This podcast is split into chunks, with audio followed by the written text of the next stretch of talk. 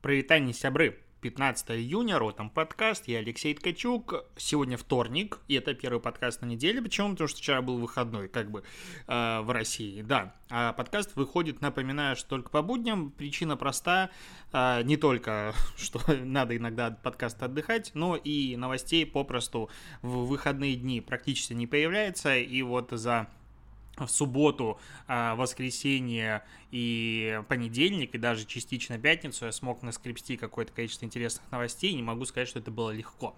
А, да, сейчас какое-то странное время опять начинается, потому что тут Москва села типа на... Я даже не понимаю, что это на выходные неделю, это должно снизить распространение ковида. Хочется сказать, им виднее, но как-то очень сложно в это поверить. В любом случае, возможно, чат мы все сядем опять на удаленочку, и тогда что, прямые эфиры утренние возобновлять. Короче, какое-то странное время, а, непонятно, что происходит, надо вакцинироваться и так далее. Переходим к digital новостям. Почему бы нет? Начнем с шикарной статистики, которую я нашел на издании Inc. Тут написано, что документ есть в распоряжении Инка, но, к сожалению, в моем распоряжении нет, поэтому ответов пока больше, чем вопросов. В любом случае, S7 провели опрос и спрашивали, для чего вы едете в отпуск. 67% едут в отпуск, чтобы открыть для себя незнакомые места и получить новые впечатления. 57% а, нужен отдых, чтобы перезагрузиться, отвлечься от а, рабочих задач. 36% едут, чтобы загореть, а еще столько же едут, чтобы попробовать новую кухню. А к чему эта статистика? Ну, во-первых, это интересная статистика для того, чтобы понимать мотивацию и что промить в рекламе туристических каких-то услуг. Ну, это важное понимание инсайтов. Но, ну, понятное дело, что здесь это был мультивыбор, и люди могли выбрать, ради чего они едут. И вот 24% в этом случае ответили, что они едут в том числе ради того, чтобы привести новую фотографию новые фотографии для соцсетей. И вот это уже интересная статистика. Да, ее можно опять же интерпретировать по-разному. И если бы был только единственный выбор какое бы количество людей интересно поставили бы фотографии, очевидно небольшое, но в любом случае такая мотивация есть, и она сильная. Ну, то есть, э, блин, еще в семнадцатом году была статистика о том, что, э, по-моему, 43% э, не знаю кого, людей опрошенных выбирают, куда поехать на основе фотографий у друзей в соцсетях. А тут еще, оказывается, вот такая мотивация ехать за контентом, потому что контент, как мы знаем, сам себя не сделает. И это клево. Ну, то есть, это статистика, которая нам с тобой нужна нужна, я ее добавлю обязательно в презентацию и делаю сейчас один материал, большой статейку, туда тоже это ляжет. А, рассчитал медианную зарплату россиян в 2020 году она оказалась полтора раза ниже средней. А, короче, медианная зарплата по стране 32 тысячи, средняя 51 тысяча. И что здесь, э, к чему я это веду? Да, веду к тому, что мне очень нравится понятие средней зарплаты и средних значений вообще всегда. Ну, то есть, меня часто спрашивают, сколько норма, допустим, там, яр рич в Инстаграме, рич и рич рейт и все остальное. И у меня там есть какие-то показатели, которые там регулярно говорю, допустим, рич рейт там в районе 20-30%, а, это как бы ок, но при этом есть классные аккаунты, у которых есть рич рейт там 40 и 50%, а есть дофигища аккаунтов, у которых рич рейт ниже 10%. И средний выводить очень сложно. А, и надо смотреть на средний, на медианный, надо на много показателей смотреть и как бы включать голову и понимать, что такое среднее значение и как с ними а, взаимодействовать. А у нас же постоянно транслируется средняя зарплата такая-то. Ну и что, если средняя зарплата значительно выше медианной, ну в полтора раза, то есть там безумный разрыв. Ну, то есть среднюю зарплату и выше получает сколько там? Треть населения или даже меньше получится по статистике? Или там процентов 20-25 в лучшем случае? Ну, а как бы и в чем смысл этой средней зарплаты? Мне кажется, в данном случае медианное значение в целом глобально намного более важный параметр. Поэтому, когда а, я там, можно сказать, заказываю какие-то исследования или с э, ребятами, которые предоставят мне аналитику, что там мы а, взаимодействуем, я очень сильно всегда прошу показывать медианные значения, потому что, ну, без них как бы тяжело, тяжело что-то понять. к новостям всяких рекламных кампаний. Ламода представила какой-то в Москве Ламода мобиля, которые будут стоять в 10, точнее 10 дней в нескольких местах, типа там депо, парк Сокольники, ВДНХ и прочее, прочее. Туда можно прийти, и тебе типа эксперт-стилист объяснит, как э, подбирать образ на выпускной. Я часто вижу всякие подобные проекты, когда есть там стилисты, которые кому-то должны помочь, что-то еще, и я на это смотрю и такой, блин, так какой, ну, я бы сам туда застал идти, честно говоря. Вот я, будучи школьником, может быть, я был какой-то забитый задрот, я не знаю, но я бы туда не пошел 100%. Это первый момент. Второй момент, э, ну, блин, наверное, эта компания в большей степени направлена на пиар, на охват, э, который об этом расскажут, но что-то я глобально об этом нигде не видел никаких статей. Опять же, может быть, читаю не те медиа, но никого это сильно не заинтересовало, потому что прикола в этой новости как бы нет. И, получается, кучу денег бухали в того, чтобы сделать Ламода мобили, охват никакой а, пока, ну, по моим ощущениям, могу ошибаться. И количество людей, которые там пройдут, тоже минимальное. Ну, то есть очень успешная рекламная кампания. Ну, могу опять же, ошибаться. А, YouTube запрещает показ рекламы алкоголя и политики а, у себя на платформе, но не везде, а только на главной странице, потому что, конечно, э, да, принципы принципами, но деньги очень нужны. бабло, как говорится, само себя не заработает, и почему бы его не продолжать зарабатывать, но на главной странице мы, конечно же, все это почистим. А, вообще прикольно, как э, все происходит с YouTube, потому что я, наверное, уже пару лет, может, больше не вижу рекламы там, э, имея счастливым, будучи счастливым обладателем подписки YouTube Premium, и считаю это реально одним из лучших инвестиций и вложений в YouTube, потому что это, ну, один из главных порталов, где я постоянно потребляю контент. То есть вот если я вечером что-то смотрю, это Кинопоиск, это Netflix, это YouTube. Ну и какие-то там допол- дополнительные платформы могут быть. Допустим, я сейчас тут Триколор подключил себе, чтобы э, комфортно смотреть, э, как он называется-то, Формула-1. А, тут, кстати, три недели подряд по воскресенье будет гран-при, это охренеть как круто. Так вот, и э, на Триколоре есть безумно крутой канал HGTV называется.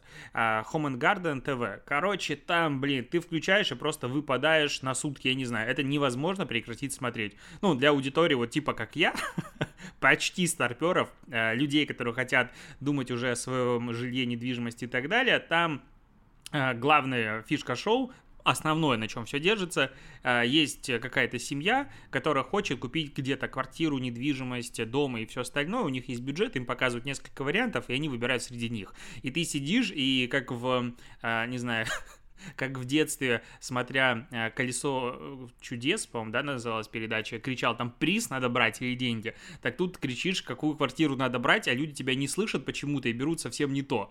А, короче, это ну, очень увлекательно, очень круто снято, большая часть всего снято в Америке, э, наверное, в нулевых и в начале двух десятых годов, ну где-то так, а, может быть где-то вот в этот период, и поэтому там ужасный дизайн абсолютно вообще везде, где, ну типа ты заходишь, думаешь, кто это мог захотеть, но теперь а, я однозначно знаю, что у меня, ну я дом строю, у меня будет точно две ванны, две раковины в моей ванной, потому что без этого просто дом не дом. Я видел, как люди уходили, не купив дом за полмиллиона долларов или больше, который идеально подходил, но там не было двух раковин. Я понимаю, что только, ну, отстойник строить сейчас дом себе с одной раковиной, но это очевидно. А, конечно же, гардероб, да. И еще важный, пока... важная вещь, которую я, честно говоря, забыл сейчас.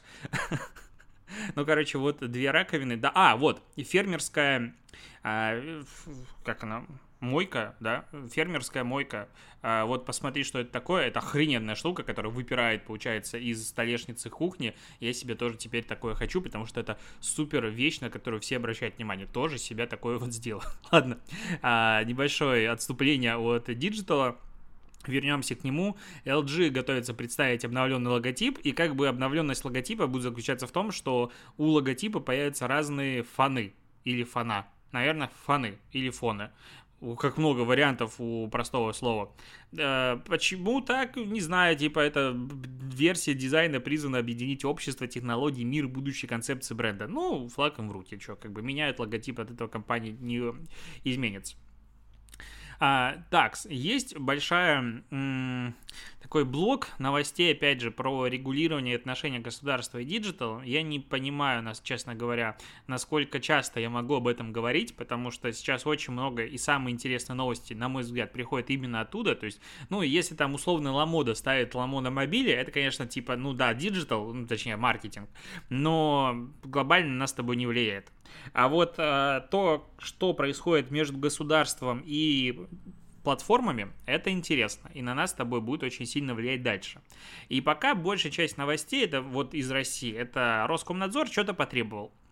А, я вот как бы на это постоянно смотрю, допустим, вот очередная новость есть. Роскомнадзор потребовал от YouTube разблокировать видео о спутнике, об этом пишет состав спутники Ви или там 5, ну, короче, про вакцину, а, в которой кто там говорит, а, депутат Слуцкий у себя на канале а, говорит о том, что дискриминация российской вакцины есть. Ну, в целом, глобально я понимаю, о чем он смысл, потому что сейчас тоже странная ситуация, ты идешь, типа, прививаешься спутником, а в Европу при этом привитый ты поехать не можешь, потому что а, спутник там не признается. И как бы не те времена, вот сейчас э, в пандемии все такое, чтобы в политику играть.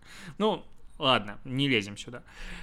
А, сам я, кстати, хочу привиться, постоянно не нахожу времени, чтобы пойти и сдать тесты на тела после а, своей болезни. Так вот, таких новостей за последнее время, ну, было типа десятка-полтора, наверное. Дальше, на мой взгляд, их будет появляться постоянно очень много. Ну вот, постоянно будут подобные новости, и с одной стороны, мы к этому привыкнем, с другой стороны, э, платформы, по сути, начинают признаваться в России издателем. Ну, то есть, есть издатель, есть э, платформа. Второй термин э, я забыл в отношениях вот именно цензуры, назовем это так. Не цензура, а регулирование. А, и вот издатель — это человек, который корректирует контент, как бы отвечает за тот контент, который появляется у него на ресурсе. Платформа этого не делает. Там есть поправки, опять же, в Америке, которые сейчас э, думают отменять, отменять, но не суть. А, и вот в России, судя по тому, как Роскомнадзор а, регулярно обращается к YouTube, Facebook, Instagram и прочим ребятам, они в большей степени начинают признавать его, по сути, платформой. Я не думаю, что Роскомнадзор думает о вот подобных, как бы, возвышенных терминологиях, но в любом случае. Соответственно, YouTube начинает нести ответственность, по крайней мере, в России, за то, что он делает с точки зрения модерации контента. И не может начинать это делать без, ну, как бы, без последствий.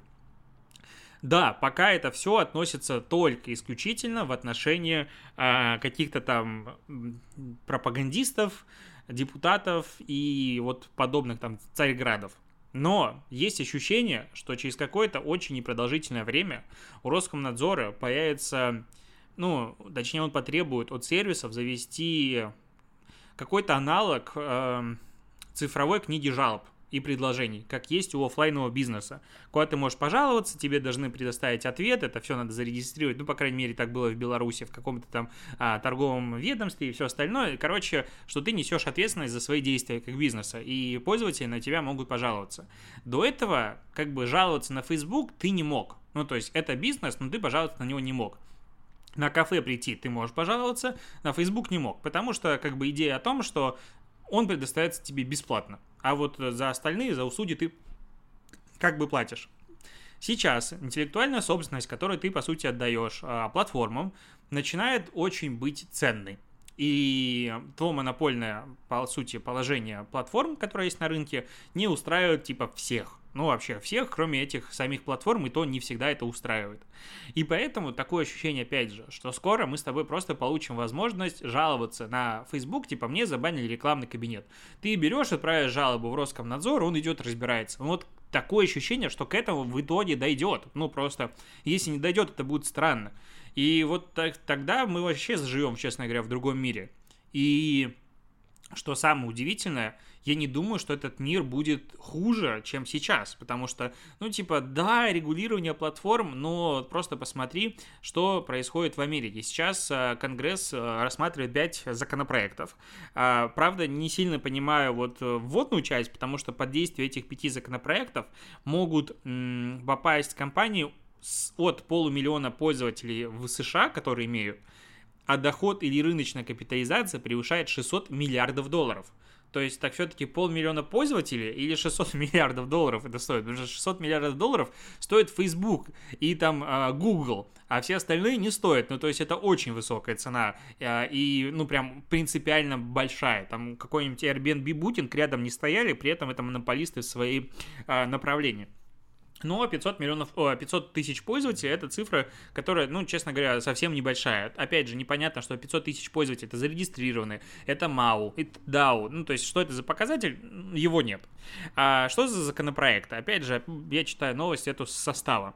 А, первый позволяет Министерству юстиции и Федеральной торговой комиссии потребовать разделения платформ в суде. Ничего себе, как бы уже, да? Вот первая новость. Второй документ. А, компании можно будет обязать создавать интерфейсы для переноса данных на другие сервисы по желанию. Опять же, ничего себе. Ну, то есть в Евросоюзе такая штука вроде бы как уже действует. Я ни разу не пробовал, но в теории можно попробовать это сделать. А сейчас, может быть, будет принят закон более интересный. И опять же, а, возможно, там будет больше у тебя возможностей по переносу данных. Потому что, да, фотографии ты можешь скачать, но социальный капитал ты с собой унести не можешь. Возможно, будет какая-то вот история по переносу, в том числе и социального капитала. То есть, если ты зарегистрируешься на другой платформе, то людям, которые были подписаны там предыдущей платформе, какое-то будет сопоставление, я не знаю, а, будет регистрироваться все через госуслуги, поэтому можно будет по айдишнику всех найти. Будет приходить пуш людям, что вот зарегистрировался здесь этот пользователь, знаешь, типа как список контактов. Не знаю, это бред, наверное, но в теории. Третий законопроект предлагает запрет на приоритет выдачи собственных услуг или услуг ключевых партнеров.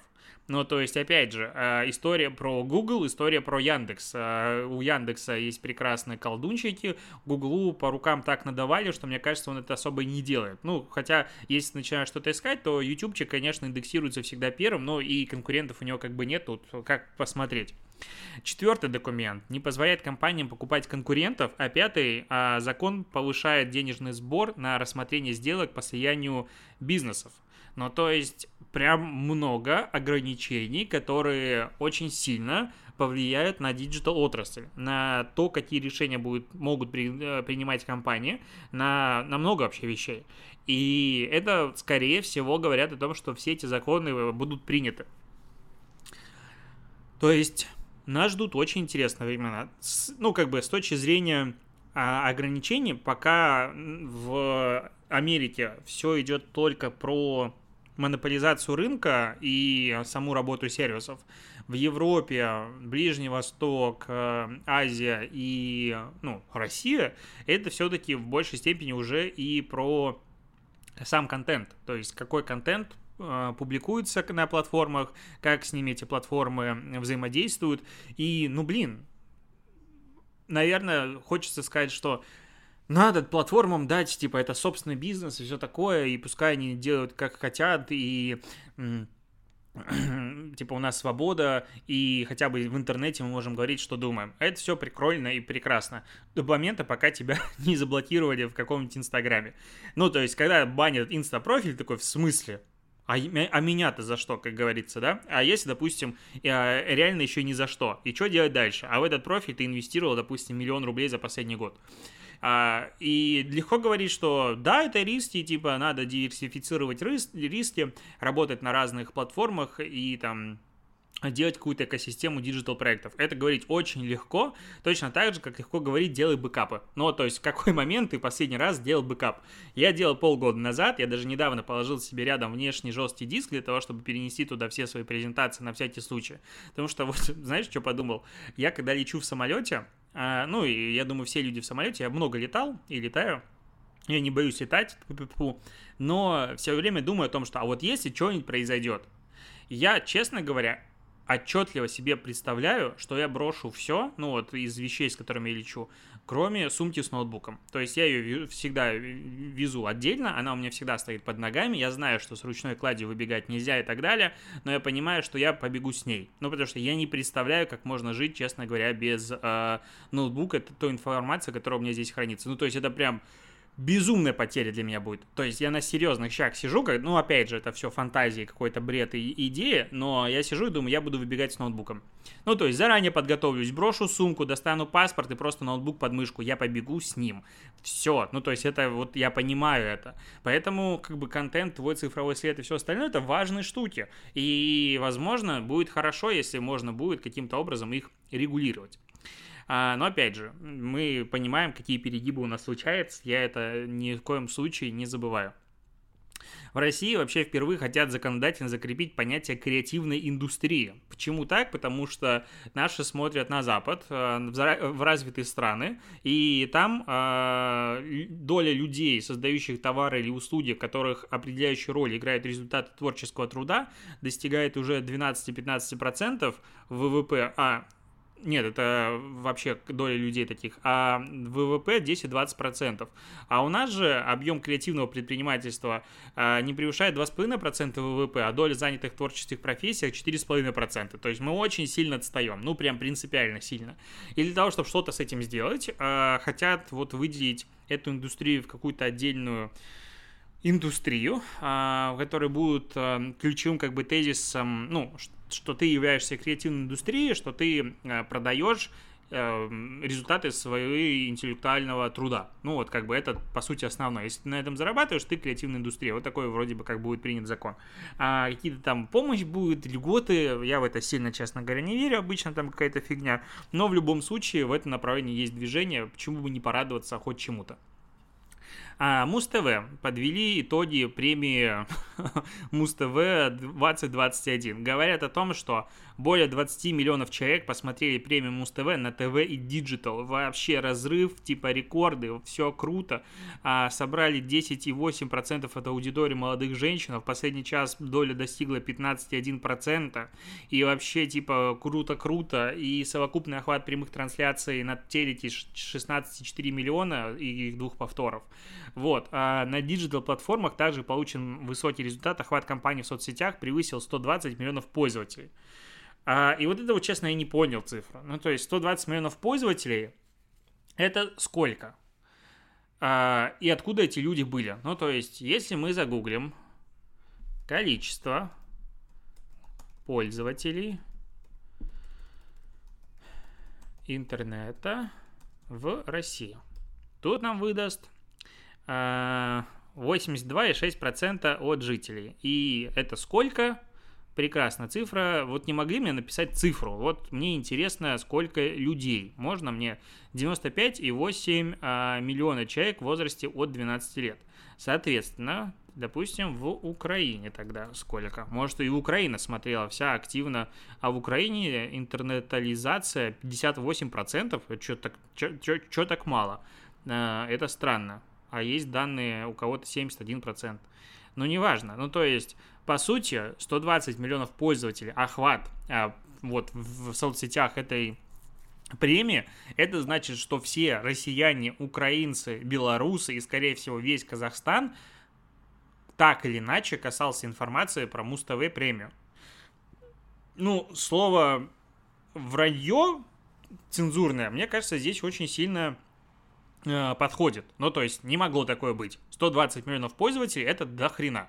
С другой стороны, воз... ну, хотя, может быть, они здесь говорят именно пользователей в разрезе не людей, а пользователи, поэтому, типа, если тебя охватили на Фейсбуке, то ты один пользователь. На Инстаграме второй пользователь, в ТикТоке третий пользователь и так далее. Потому что пересечение-то они посчитать не могут, это какой-нибудь медиаскоп только может читать и все остальное. Но если в этом случае, то, наверное, да, и это такое может быть, потому что если меня 4 раза на разных платформах хватили, то 4 пользователя как бы получилось. Там у них все выросло, типа там 100 тысяч подписчиков пришло в ТикТоке, что-то там в Инстаграме посты набрали суммарно 70 э, миллионов э, охвата, ни хрена себе, и в ТикТоке 40 миллионов. И забавно, что они на один из своих креативов, которых отчитываются на вот своих результатах поставили Моргенштерна, который дико с ними посрался, и я просто премию немножечко смотрел, и это было боль страдания, потому что все было сделано плохо, все было просто убого, но то, что меня удивило больше всего, само качество картинки. Ну, то есть у меня хороший телевизор, который поддерживает, насколько я помню, 4К, и я смотрю обычно Full HD, выше как бы зачем, но У премии качество было, по-моему, 320p. Ну, вот, то есть буквально даже по телеку трансляция. Я специально переключался на ТВ, переключался на что угодно, на YouTube везде, и везде качество картинки было такое, как будто снимают, ну, на мыльницу.